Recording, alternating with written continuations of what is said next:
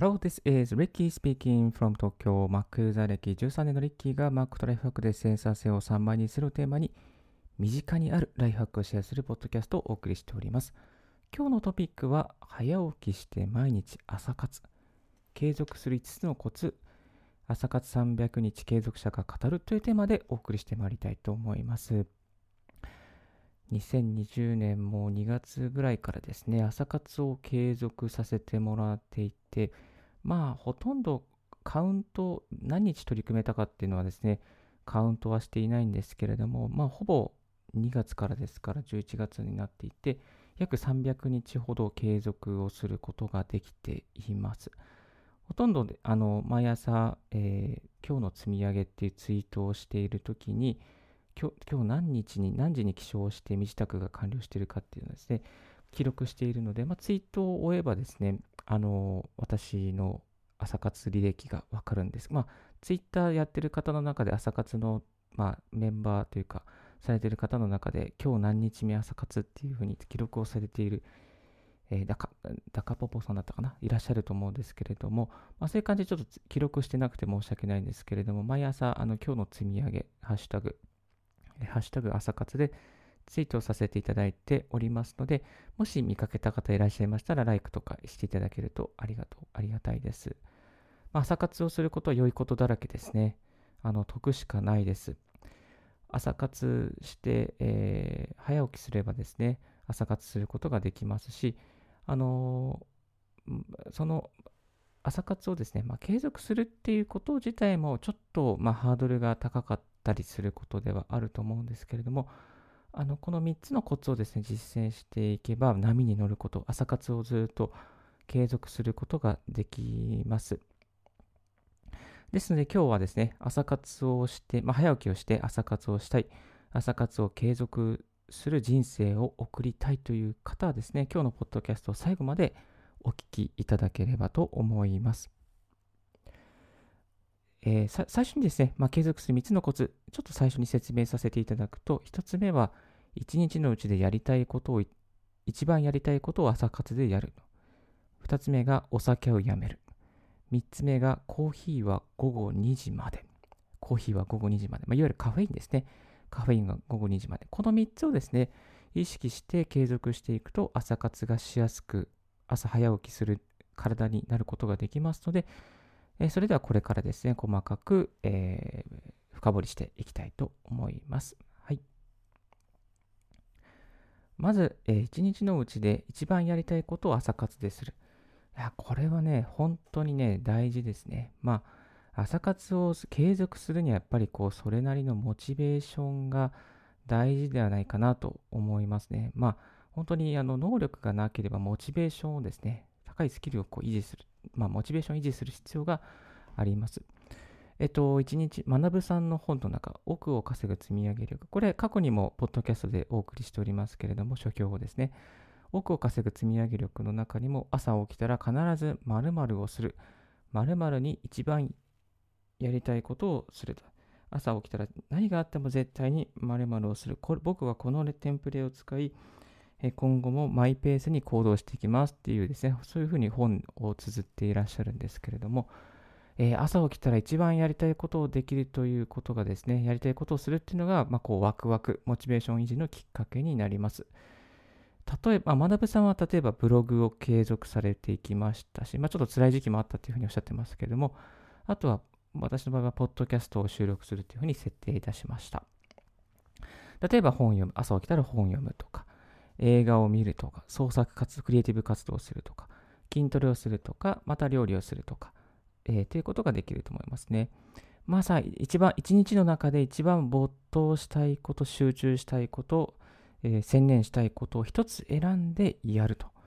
そうすることでですね、やっぱりこう高いモチベーションが維持されることがで、維持することができますので、まあ、高いモチベーションがあれば、やっぱりそこに継続することができます。えー、やっぱりスキルがない、また、まあそのね、例えばこう、うん、なんだろう、まだまだスキルがなくて、ゼロからスタートするっていう時は、やっぱりこう、モチベーションが必要なんですよね。なので、まあ、英語をやりたいって言っても、やっぱりなかなかまだスキルが追いついてなければ、やっぱモチベーションが大事ですね。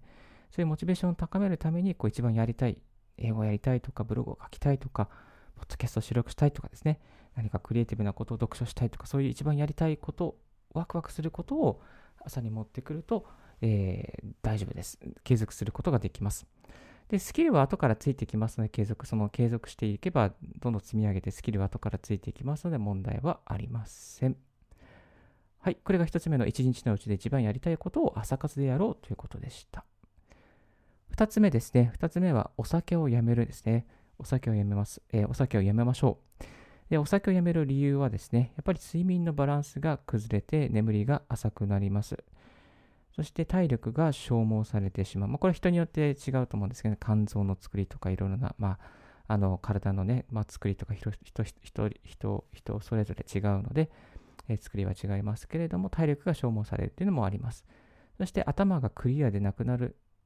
時間が長くなりますね、えー、時間損失が半端ないですね。なんかね、やっぱりこう、お酒を飲んで気持ちよくなって、ちょっとこう、脳の回転が微妙な時があったりするので、そういう時間が自分は長いので、ちょっとこう、お酒はやっぱやめるようにしてますね。はい。えっと、ちなみにリッキーはですね、今年の1月からちょっととある事情がありまして、お酒をやめて、今、だいたい禁酒10ヶ月、11ヶ月目です。はい。コスパいいですね。コスパいいですし、パフォーマンスも上がりますし、えいいこと尽くしです。はい。そして、まあ、じゃあ、えっと、お酒飲んでしまったらどうなっちゃうのかっていうと、飲んだ日の次のえー、まあ、飲んだら、やっぱ次の日、頭がぼーっとするじゃないですか。そうすると朝活できないですよね。だいたい朝眠る、眠、寝て起きるの、起きた時になんかこう、二日酔いじゃないですけど、ちょっとぼーっとしたりとか、なんかフレッシュじゃない感じがするので、まあ、こう、作業効率が悪くなったりとか、まあ、最悪起きれなかったりということがあります。まあ、飲みすぎると体もだるくなりますし、疲れがたまるだけですね。まあ、その飲んでる時は楽しいんだけども、まあ、こうこのその後のパフォーマンスが悪いので、私はコスパが悪い活動かなと思ってしまいます。まあ、これは人によると思いますね。朝飲んだ日の次の日も大丈夫っていう人もいれば、そうでない人もいると思うので、人それぞれだと思います。まあ、そうは言ってもちょっとぐらい飲んでもいいんじゃないですかみたいなね、そういう質問もあると思うんですけども、まあ、寝る前に、結論は寝る前に1杯くらいだったら OK だと思います。まあ、ポイントはですね、自分がコントロールできる量にとどめることですね。自分がコントロールできる量にとどめること。コントロールできないんだったらやっぱ捨ててしまうっていう。これも勝間和代さんもおっしゃってましたね。えー、コントロールできないんだったら捨ててしまうと。で、具体的には翌日に影響がないぐらいに、ま、とどめましょうと。まあ、やっぱり私の場合は缶チューハイ1杯ぐらいかなと。結構ワイン好きなんでね、昔ワインいっぱい飲んでたんですけども、やっぱワイン半分ぐらいのボトル半分ぐらい飲んじゃうんですよね。まあ、ボトル1本飲んだ時もありますけども、ボトル1本飲んだらちょっと辛いですね。ボトル半分ぐらいで、まあまあちょうどいいかな。まあギリギリ次の日にあんまり影響がないかな、ぐらいな、そんな感じで、えー、私はコントロールできておりますが、やっぱりちょっとね、やっぱ次の日飲んだらやっぱり次の日ちょっと疲れるんでね、最近やめてます。はい。まあ、継続、朝活を継続するならですね、やっぱ晩酌はほどほどにっていう感じですかね。そして朝パッと起きれるように、まあ、整える必要があるので、お酒はやめましょうという話でした。はい。で、3つ目、えー、コーヒーは午後2時まで。これね、意外かなと思うんですよね。コーヒーは午後2時まで。まあ、なぜか午後2時。なんでだろう、午後2時みたいな。その謎のね、クエスチョンがいっぱいあるかなと思います。はい。えっ、と、これ理由がありまして、カフェインが体内に入っている状態で寝ると睡眠が深くなるんですよね。カフェインレスの状態で寝ると睡眠が深くなります。で、えっ、と、睡眠が深くなると、やっぱ朝サクッと起きることができます。朝ね、本当にね、これ不思議だったんですけども、大体まあ、目覚まし時計なしでも起きれるような感じになってきますね。で、そして、え、カフェインが体内にない状態にですね、寝るときにですね、寝ると、寝る、例えば10時とか11時、12時にカフェインが体内にない状態にするためには、えっ、ー、と、カフェインのこう半減期って4時間なんですよね。だだいなので、えー、5から8時間カフェインが体内に滞在しますから、それを逆算して、だいたい午後の2時とか、まあ1時とか3時とかですかね。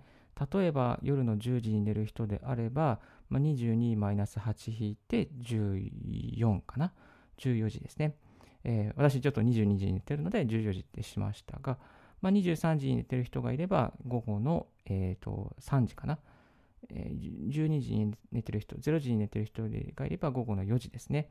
まあ、その夕方とか午後ぐらいに、まあ、カフェインを、カフェインを止めておくっていうことですね。だいたい夜飲んじゃったりとか、まあ、夜なんかね、こうちょっとこうお食事した後に一杯飲みたいっていう人も結構スタバでとかでいると思うんですけれども、まあそれをしちゃうとちょっとね、こう寝寝づらくなっちゃうっていうのがある。まあ人によってはね、やっぱり寝れる人もいると思うんですよ。私なんか寝れるんですが、寝れるんですが、やっぱあえてね、あんまりこう覚醒させないようにしてますね。うん。まあそうすると結構眠りが深くなってね、翌朝サクッと起きれるんですよ、不思議とね。まあ、なのでちょっとこう300日以上継続できてるっていうのもあると思います。はい。えっと、具体的にはですね、やっぱこう、じゃあどれぐらい飲めばいいのっていう話ですけども、まあ私の行動は朝1杯飲んで、そしてちょっとこう水筒に入れて、まあ昼までに飲むと、飲み干すと。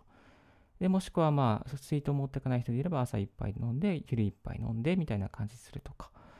っていう感じですかね。あと朝1杯だけっていうこともね、いいかなと思いますね。朝1杯だけががっつり飲んで、あとは昼は、例えばお酒を飲むとか、まあ、カフェインレスのものを飲むとかっていうこともですね、いいかなと思います。まあ、このライフスタイルですね、あのプロブロガーの立花武さんも実践されていて、ちょっと立花さんからですね、あのツイッターでこうコメントをいただいて、こうするといいですよというふうに教えていただいたので、ちょっとそれも私実践してみて結構良かったのでですね、あの、立花さんのおかげで人生変わったなと思います。立花さんもし聞いていらっしゃったら、ぜひあのコメントいただけるとありがたいです。すいません。勝手にすいません。えっと、でもね、やっぱりね、コーヒー飲みたいよって人いると思うんですよね。あの、日常の中でね、夕方も夜も飲みたいな。まあ、飲むのはいい、やっぱいいかなと思います。はい、飲みたい時に飲むのはいいかなと思います。でも、寝る前はね、ちょっと危険かもしれないですね。眠れなくなっちゃう可能性。例えば、寝る前という意味は、夜の9時とか、まあ、10時とかに飲むっていうのは、ちょっと、それはちょっとやっぱりね、やっぱり私、そんな、私でもね、結構飲む、それの時間飲むと、ちょっと辛い、ちょっと眠れないなっていう時があります。はい。それであと、やっぱりこう、朝、毎朝、自分コーヒー好きなんで、毎朝、あの、コーヒー飲むようにすると、してるんですよ。朝だけとか昼までとかですね、時間制限があるんで、なんかこう、そのね、朝のコーヒーがね、非常に美味しく感じるんですよね。これがすごい不思議でしたね。非常に楽しみになってくるんで、まあこれ、最初の一つ目のこの、えー、テーマで、一日のうちで一番やりたいことを朝活でやるってね、ありましたけど、一日のうちで一番やりたいこと、まあ、コーヒー飲むっていうのは一つの楽しみになっていて、まあ、朝活したらコーヒー飲めるっていうね、そういう感じでね、ワクワクした状態で、えー、眠るっていうね、それもなかなかいいですね。まあ、ちなみにリッキーのコーヒーは朝毎朝引いていて、まあ、カルディのコーヒーなんですけども、えっ、ー、と、えっ、ー、と、マンデリンフレンチかな。マンデリンフレンチと、あと最近あのハロウィンブラックなんとかっていうですね、その結構美味しいですね。そういうの豆引いて朝、えー、作ってます。はい。えー、かなりいいですね。えっと、えっとですね、キントだったっけな、キントのコーヒーとかですね。まあ、それちょっといい感じのコーヒーを入れていてですね、まあ、長くあのドリップもこだわっています。まあ、ちょっとそれもまたリンクを貼っておきますけども、結構こうね、コーヒーの生活楽しいですね、朝の。はい。まあ、そんな感じで過ごしております。えっ、ー、と、今日お送りしたのはですね、その以上の3つになります。これはコーヒーの午後2時までということでした。はい。えっ、ー、と、最後まとめますと3つですね。継続する3つのコツは、やっぱり1日のうちで一番やりたいことを朝活でやる。そしてお酒をやめる。そして、えっ、と、コーヒーは午後2時まで。まあ、午後3時まででもいいかもしれません。この3つをですね、とにかく意識して、継続していくことで朝活をしやすくなりますし、気づいたら朝活が続けられるようになります。はい。ですので、朝活をして人生を変えたい。また、朝活手帳を持っているけれども、なかなか朝活ができない。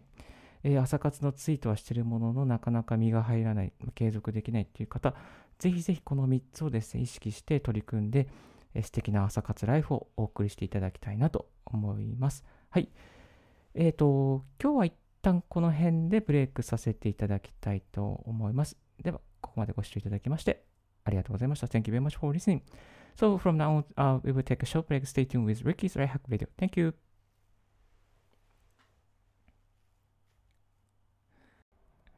If you haven't heard about Anchor, it's easiest way to make a podcast. Let me explain. It's free. There's a creation tool that allows you to record and edit your podcast right from your phone or computer. Anchor will distribute your podcast for you so it can be heard on Spotify, Apple Podcasts, Google Podcasts, and more. You can make money from your podcast with no minimum listenership. It's everything you need to make a podcast. It's one place. Download Anchor app or go to Anchor FM to get it started. はい、Thank you very much for listening. Ricky's Right Hack Radio. ここまでお聞きいただきましてありがとうございます。いやー、朝活続けられるもんですね。なんかね、朝活なんか続けられちゃってるんですよね。でもね、最近はやっぱり、この朝起きれなくなって、うんと、5時、昔は4時に起きれてたんですけども、今も完全に5時起きですね。完全に5時起きになっちゃいました。はい。もう起きれないです。えー、昔は4時でしたけれども、ちょっとね、最近ね、こう、ダメなんですよね。そしてあの、あの、朝活初期の頃に気づいたんですけども、結構ね、ハッシュタグ朝活、ハッシュタグ今日の積み上げっでツイートしてる人めちゃめちゃ多いんですよね。えっ、ー、と、これをですね、1日1回、あの、やると、ツイートすると結構ライクが来てびっくりしました。初期の頃びっくりしました。なんかこんなにライク来るんだみたいな。朝5時のツイートババズってるわけじゃないですけども、